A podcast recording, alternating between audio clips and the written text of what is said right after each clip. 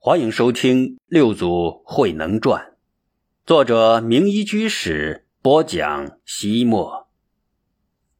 黑夜，刺客提着尖刀摸进了六祖的禅房。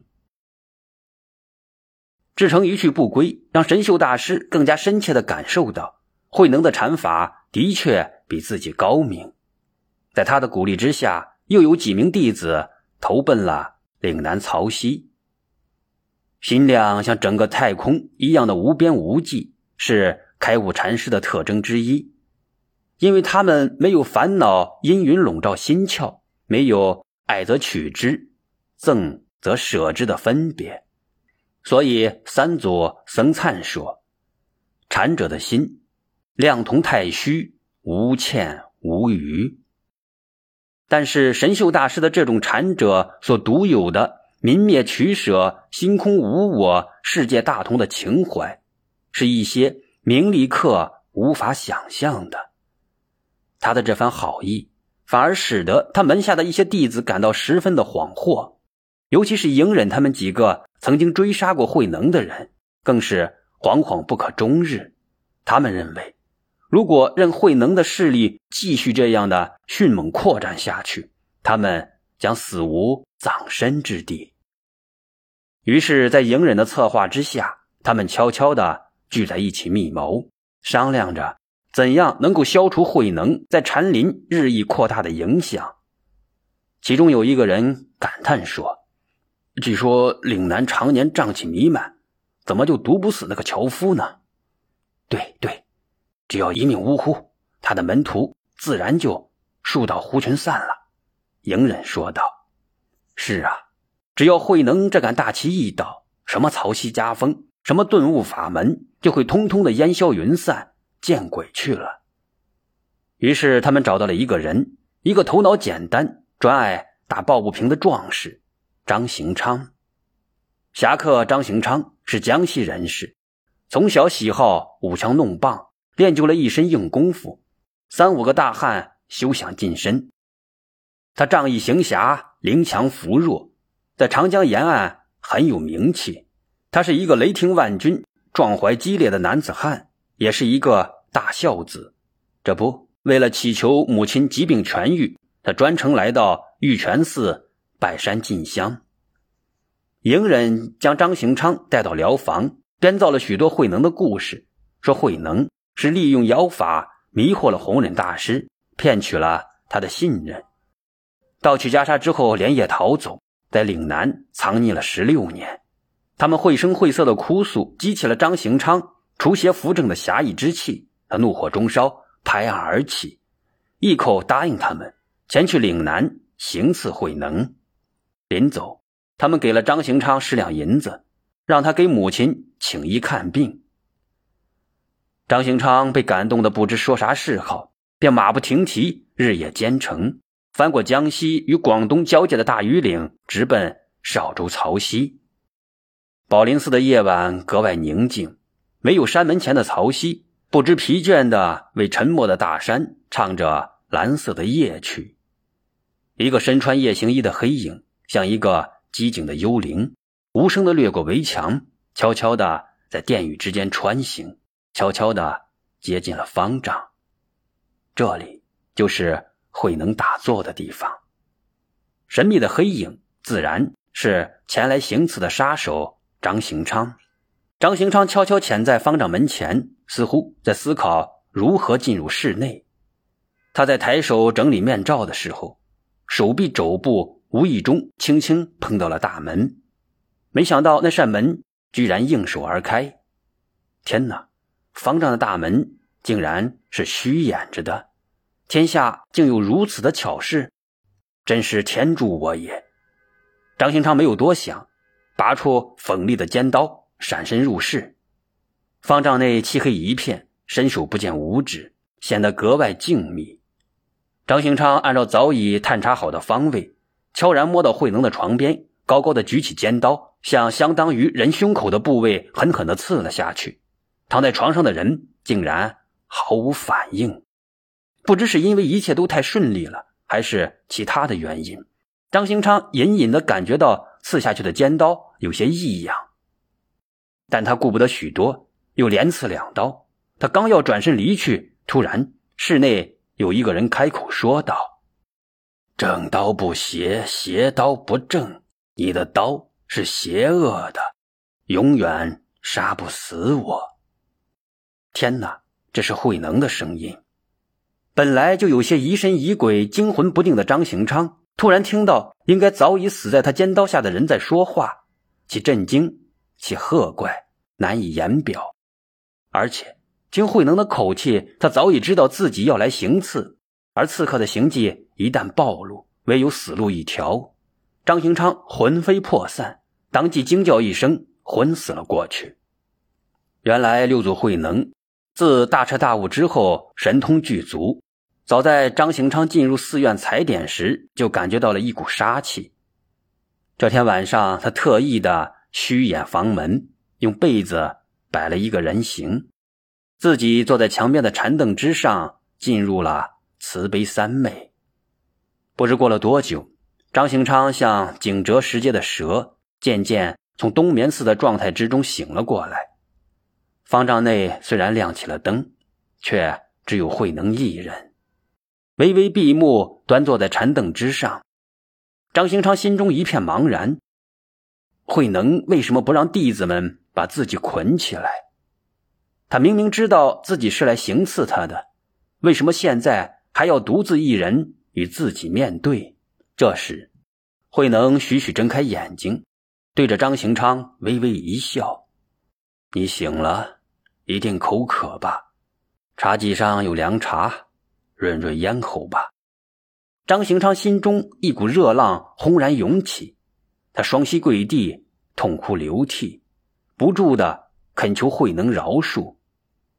慧能说道：“你并不欠我的命，你也没有伤害到我，所以我更不想对你怎么样。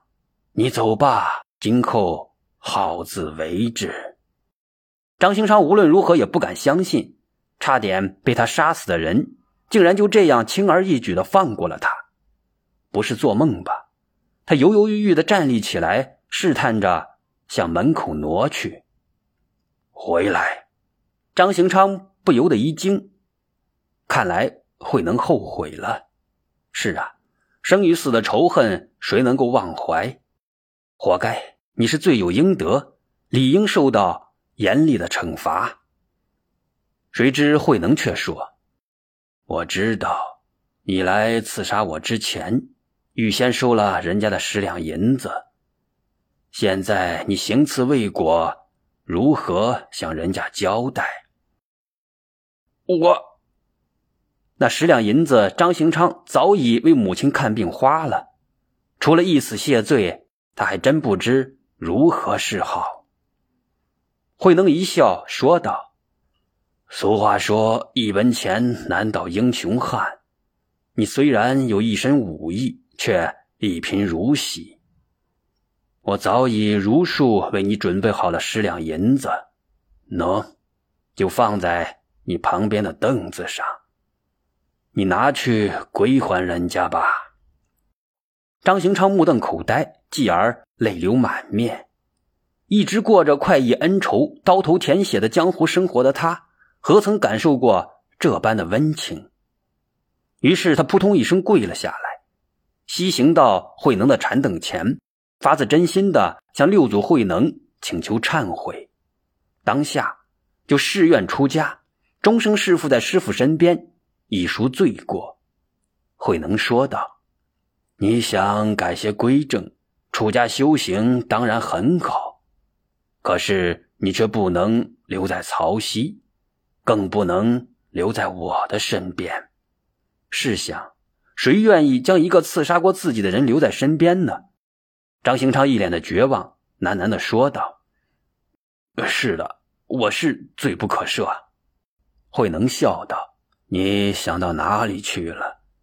你若是留在曹溪，我怕我的弟子们知道了这件事情会对你不利，加害于你。所以你暂且避一避，等到事态平息之后再来。”到那时，我一定接纳你，收你为徒。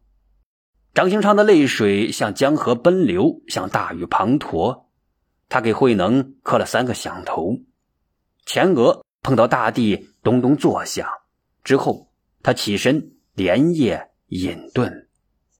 数年之后，一个神态疲惫、面容憔悴的苦行僧来到曹溪。他宛若浪迹天涯的游子，忽然见到了日夜思念的白发亲娘，扑倒在慧能的膝下，痛哭流涕。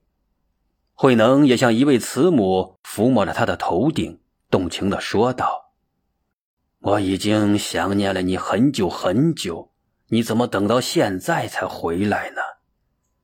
这个苦行僧就是昔日彪悍的杀手张行昌，当年。他被慧能感化之后，隐姓埋名，到了一座小庙出了家。为了忏悔自己的罪过，他毅然开始修最为艰难的头陀苦行。慧能关切地问他：“你既然出了家，是怎样修行的呢？”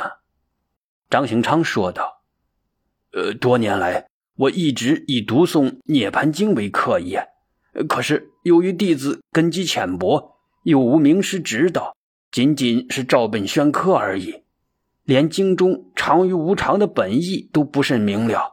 今天正好请师傅您给我讲一讲。”慧能说道：“所谓瞬息万变的无常，即是佛性；有常，就是一切善恶诸法的分别心。”张行昌一愣，惊愕地问道：“师傅。”怎么您所说的与《涅盘经》的文意大相径庭呢？是不是违反了佛经的原意？慧能微微一笑，说道：“我是佛祖释迦牟尼一脉相承的禅宗祖师，是代佛宣化、传佛心印的。我的话怎么会与佛经相违呢？”张行昌说道：“呃，可是《涅盘经》上说佛性是常，而您却说无常。经上说一切善恶诸法乃至菩提心等都是无常，您反而说是常，这不是正好与经文相悖相反了吗？”慧能哈哈大笑，把张行昌这个丈二高的和尚笑得摸不着头脑了。呃，师傅，您这一笑，我更加迷惑了。”慧能说道。“这部《涅盘经》，早在我去黄梅求法之前，就听无尽藏尼师读诵过一遍。那个时候，我就能为他讲解，没有一字一意不符合《涅盘经》的本意。现在我给你解说的也是一样啊。”张兴昌使劲的挠着头皮，也未能将满脑子的疑惑挠去。于是他再次恳求道：“师傅，我秉性愚蠢，学识又不渊博，请你仔细的给我解释。”慧能点点头，对他说道：“你知道吗？佛陀为什么说《涅盘经》？他老人家为何在经中说涅盘具有常、乐、我、净的意义？”张行昌将脑袋摇得像个货郎鼓。慧能缓缓说道：“有一些人以无常为常，以苦为乐，以无我为我，以不净为净，这是邪常，也就是四种颠倒。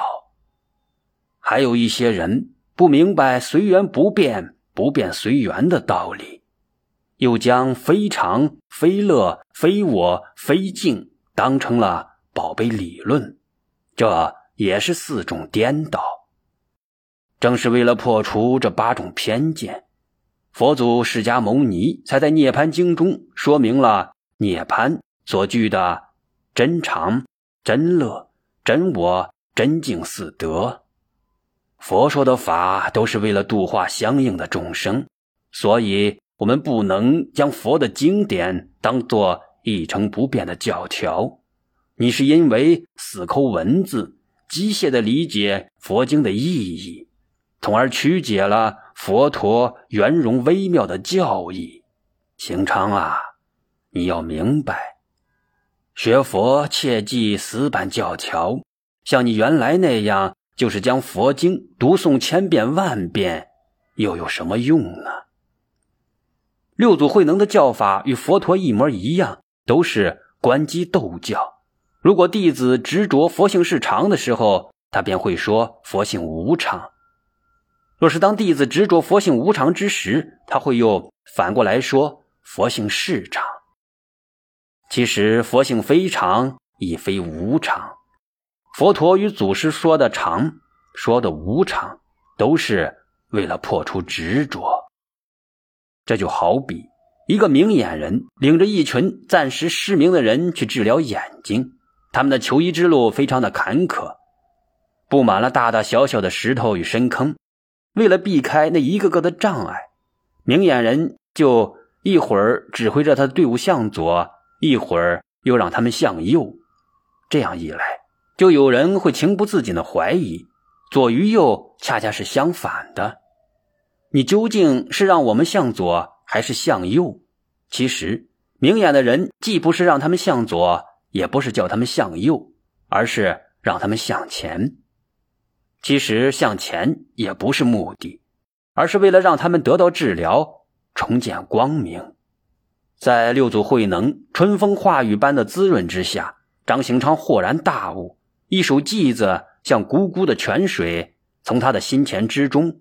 流淌而出，因手无常心。佛说有常性，不知方便者，由春池时乐。